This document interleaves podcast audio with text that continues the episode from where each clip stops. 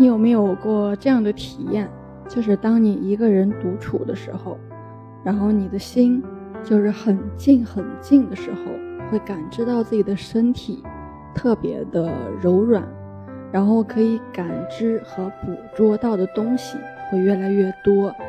当我们能够感受到自己的真实状态之后呢，也能够去感知到外界人事物的一个状态。事实上，就是当一个人用自己的感受去生活的时候，其实就是从他的内心去出发，原点是自己。现代人呢？容易出现的问题就是，永远在去求一个东西、一个人或者是一件事，总是有很多远大的规划，一直在思考，而且呢想很遥远，或者去关注一个明星，然后对其念念不忘，不停地向外看，看这个看那个，或者是不停地去讲话。不停的做事儿，我们以外物为原点，就会失去对当下自己以及周围的一个感受。这个状态在中医里边叫形神分离了。我们在练功的时候，经常会讲到，就是打坐要达到什么样的状态呢？就是要达到一个形与神俱。或者说就是身心合一。咱们八零后，包括七零后啊、六零后，就我们在小时候呢，都烧过炉子，对吧？那炉火的大小就决定了你应该往里边加多大的柴火。道理很简单，对不对？那我们在吃的问题上就不明白这些道理吗？你的炉火明明就很小很弱，已经没有什么消化力了，然后烟道也堵住了。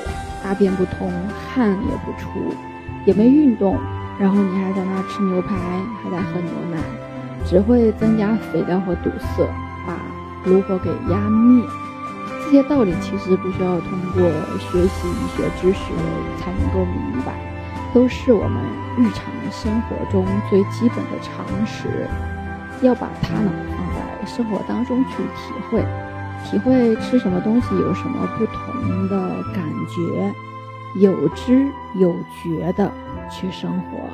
吃了某个东西你感到不舒服，哪怕吃到第十次你才发现，也是有知有觉的开始。合适自己的才是最好的，我们没必要去到外面寻找一个什么统一的标准。所以我们在修炼也好，是生活中也好，一定要去养成一个用心的习惯，要用心去感受自己，观察自己，然后至少要知道你吃了什么东西会舒服，吃了什么东西不舒服，跟谁在一起舒服，跟谁在一起不舒服，想什么，说什么，做什么会比较安心。反之呢，会睡不着、纠结、难过，所以生活中要时时刻刻留意、观察自己，就可以时时刻刻的来调整自己。现在就是很多病，源自缺乏一个“缓”字，比如说神经衰弱、焦虑症，包括躁郁综合症等等，都是这个时代常见的。其实是大家陷入了一种太快。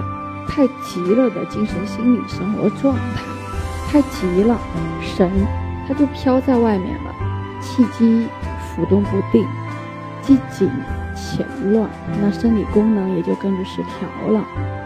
我们可以把自己所求所想的减少一点，有为的习性呢再减轻一点。佛法常说自尽其意，儒家讲思无邪。道家说“为道日损”，都是讲的要简单一些、朴素一些。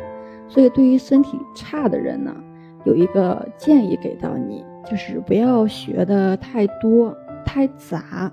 现在不少人就是身心疲惫，但是吧，学习热情又很高，什么国学易经、身心灵啊，样样都不放过。就无论是善意还是恶意，其实都是一个意。意呢，最好不要动得太多，尤其是当身体弱的时候，神气是不容易收住的。一定要记住啊，就是我们修心是第一位的，因为那个时候你的身体像电子天平一样敏感，一个想法涌动就会有很大的一个变化。